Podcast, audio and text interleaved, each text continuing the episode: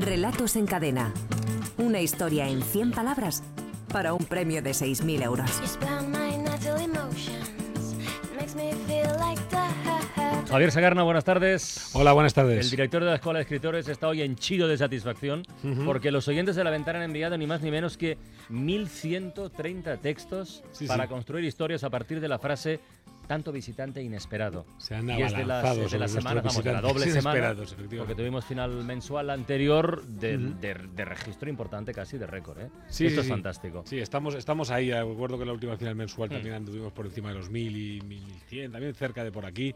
La verdad es que, la verdad es que estamos, estamos en este momento, yo creo que en nuestro mejor momento de participación. ¿Por de dónde han tirado más los oyentes que ha habido? ¿Mucho velatorio? Mucho velatorio. Mucho velatorio. Ha sido, ha sido, ha sido, yo diría que la mitad de los cuentos, y no creo que me equivoque, la mitad de los cuentos iban de velatorios. Tenemos uno de- un representante Sí, de, sí, de esa uno de línea los dentro de los finalistas, sí. Y luego, por supuesto, ha habido todo, todo, todo tipo de cosas, gente que llegaba a comer inesperadamente, eh, en fin, ha habido, ha habido náufragos varios también, etcétera.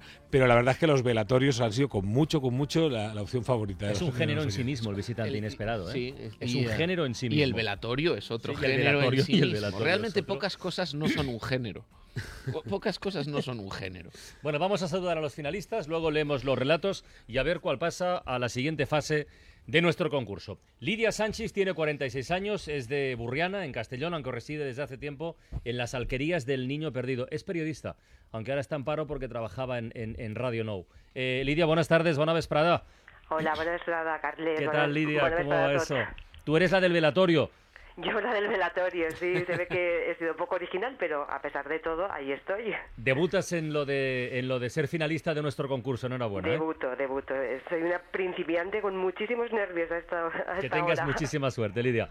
Muchas Un beso. gracias. Saludamos también a Manuel Nicolás, que tiene 40 años, que es de Guadalupe, Murcia, es licenciado en Derecho y trabaja como administrativo en el registro mercantil. Él no es eh, principiante en esto de la final. Eh, Yo creo que es la cuarta vez, ¿no?, que queda finalista. Eh, por ahí, por ahí, podemos Se lo preguntamos. Manuel, buenas tardes. Sí, sí, hola, buenas tardes, es la cuarta vez. La sí. cuarta, ¿no? Bueno, ya, ya sabes que agotamos lo de los refranes. Lo de la tercera va la vencida no se cumplió con uno, pero a la cuarta sí, a la quinta cuando sea. Exacto. Que tengas muchísima suerte, Gracias, Manuel. gracias.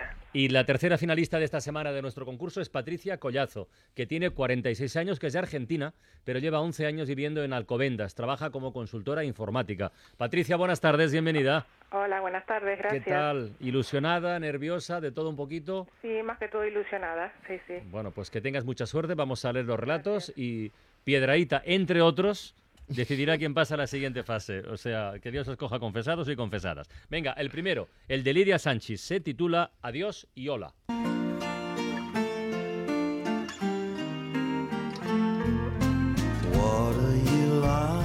Tanto visitante inesperado me llenó de zozobra. Mi padre, hombre algo tosco y de pocas palabras, nunca tuvo muchos amigos.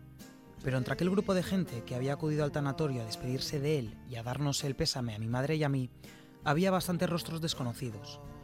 Algunos hombres que supuse amigos de la mili o de la infancia, una mujer rubia y llorosa, otras que la consolaban. De pronto, alguien me puso una mano en el hombro. Me volví y vi a un joven que tenía mis mismos ojos, nuestros mismos ojos. Blanco y en botella. Blanco y en ¿Eh? botella, efectivamente, ¿no? Decía, decía eh, Lidia que había sido un poco original, eh, a lo mejor en el planteamiento del velatorio, pero realmente luego ha sido la mejor de todos los velatorios con gran Sí, sí, sí, diferencia, sí. ¿no? Y la historia es, muy decir, interesante muy porque plantea una pregunta curiosa que es ¿y quién era la otra? ¿Nosotros o, la, o los otros? Exacto, ¿Quién, e- quién era la otra ¿Quién familia? era la otra familia, efectivamente? ¿La mujer rubia y llorosa o ellos que O parecían los oficiales? daban- Claro, les no, daban no. el- La verdad es que es, muy bonito y luego cómo lo deja caer constantemente con los Sí, ojos. ¿no? sí, No sí. hace falta dar más. Que iba a ser el día también de la información de más en otros relatos, pero aquí va- luego que lo, lo- lo- lo clava con los ojitos. Muy bien, vamos con el segundo. El de Manuel Nicolás se titula Cambio de piel. Tanto visitante inesperado en el pueblo provocó un gran revuelo. Algunos de ellos venían con sus ropas mojadas, tirando con fuerza de las maletas de ruedas, desorientados. Por eso fuimos al acantilado. Llegaban en pateras, en grandes barcazas, en neumáticos, incluso a nado. Muchos se habían ahogado y se esparcían por el mar, haciéndolo parecer un lago repleto de nenúfares que se movían al capricho de las olas y el viento. Los niños del pueblo se acercaban a la playa a tocar sorprendidos la blanca piel de los inmigrantes ilegales. Sorpresa final, actualidad pura y dura, la otra mirada, la otra orilla, fantástico. de Sí, sí, verdad. sí, está, está, muy bien, está muy bien armado, está eh, tiene además una imagen bellísima, ¿no? Que es esa imagen bellísima y terrible, Sí, ¿no? sí, que es sí, esa imagen de los, de ahogados como nenúfares tal. Y sin embargo, hay una cosita que sí quería señalar, es ese pelín de información de más que tiene el texto. Es decir, yo creo que sobraría decir la palabra pateras, que van en grandes barcazas, en, en neumáticos, a nada tal, y creo que sobraría decir inmigrantes ilegales, es decir, los recién llegados. Entiende, Bastaría porque lo entenderíamos igual de bien, nos llegaría y, y- y no se convertiría, digamos, en, en algo en demasiado explicado, ¿no? Nos dejaría a nosotros. eh, De todas maneras, el que esté en esos términos, es decir, lo de inmigrantes ile- ilegales. Por si había de las dudas, pateras, por claro, si había dudas. Y, y refuerza Claro. todavía más la sorpresa final, que también tiene mucho que ver con ellos y nosotros. Pero yo ¿no? estoy de acuerdo con Javier en que la sutileza en un texto Claro. hace que el lector la reciba como un regalo, como lo he pillado, me he dado cuenta, como un descubrimiento Sí, que sí, dice, eh, y sé que, y ve, y entonces ya el lector pone las pateras ilegales, las persecuciones, las pelotas de goma. todo. Traduce la barcaza Mm. por patera, traduce el recién llegado por inmigrante, y eso luego al lector le Sí gusta. que es cierto que si te lo pierdes, te lo pierdes. es el Venga, vamos con el tercero, el de Patricia Collazo, se titula Invasión.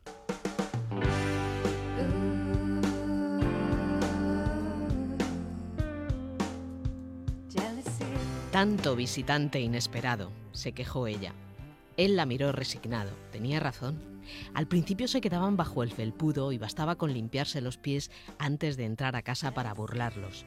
Luego fueron colándose hasta la cocina y se interponían cuando él intentaba besarla al llegar. Empezó a evitar aquel terreno, tanto le importunaba verle sobre los hombros de ella convirtiendo las sonrisas en reproches. Pronto tomaron confianza y se instalaron en la sala, cubriendo de silencio las cenas y de discusiones el sofá. Era la primera vez que hablaban abiertamente de ellos. La noche anterior lo habían echado de la cama. ¿Quiénes eran los gremlins de esto? Efectivamente, no, a mí me parece una muy bella manera de, de- de- de- de contar en manera metafórica cómo empiezan a estropearse una Sí, sí. pareja, ¿no? La forma de estropearse una pareja y contarlo de forma metafórica a través de estos hombrecillos, muy estos hermoso. visitantes, etcétera. Por eso precisamente me pasa un poquito con lo mismo, me sobraría un poquito cuando dice, se interponían cuando intentaba besarla, convertían las sonrisas en reproches. Yo creo que todo eso el lector lo puede ir poniendo a Mm. poquito. Pero como me aquí la metáfora no es tan clara, es- yo creo que a- estas ayuditas son necesarias. Si no, a lo mejor corremos el riesgo de que dices, ¿y de qué está hablando? ¿De Está- quiénes serían? Estamos ahí en un equilibrio, ¿no? Está Es decir, depende, equilibrio. depende de lo que uno lo encripte. eh, claro, queda un- el resultado es más artístico, pero efectivamente pues, eh, es más minoritario, es para menos gente que es capaz de acceder a él. ¿no? Tres relatos magníficos, una semana más aquí en la ventana. Hay que elegir uno, vamos a votar y los primeros en votar son los propios finalistas. Patricia, ¿con cuál de los otros dos te quedas tú? A ver, Eh, yo me quedo con el de Lidia. El de Lidia. en la Dios y Ola. Lidia tiene un voto. Manuel, ¿por quién votas tú? Por invasión. Invasión, Patricia tiene un voto. ¿Y Lidia, por quién votas tú? Por invasión también. Por invasión también. Por Patricia, que tiene dos votos. A ver, eh, Piedraita, venga. Yo me quedo con el tanatorio. Tú te quedas con el Adiós, tanatorio. Ah, ya sabía yo. Tú te quedas con el tanatorio de Me Lidia. O sea que tenemos muy momento- redondita, muy bien Sí, tenemos un empate, ¿no? Sí, de momento Tenemos sí. un empate de momento. Javier, ¿desempatas o lo complicas más? No, desempato, desempato. Eh, yo me voy a quedar también con el tanatorio, con el de Lidia Sánchez. Eh, los otros me gustan muchísimo, como he dicho, pero me- esa información que sobra, quizá por mi forma de, de entender la, la forma de escribir, creo que, creo que les perjudica y él está más redondito, como Tú eres el director de la escuela. Lidia Sánchez, enhorabuena. Muchísimas gracias. Buen debut, ¿eh? No está mal, ¿eh? Sí. Muchas gracias. Pues en la siguiente fase nos encontramos de nuevo. Un abrazo. Y a Manuel y a Gracias. Patricia, eh, gracias por participar, amigos, y, y a seguirlo haciendo, que de verdad queda gusto, que merece mucho la Gracias. pena. Hasta luego. Bueno. Venga, Javier, deberes para la próxima semana. Bueno, pues esta vez la frase también va a ser corta, Ah, sí, y, corta y directa. Eh, nuestros mismos ojos. A partir de esa frase, nuestros mismos ojos tienen hasta el próximo sábado a las 6 de la tarde para enviarnos sus relatos de no más de 100 palabras a través de la página web www.escueladeescritores.com.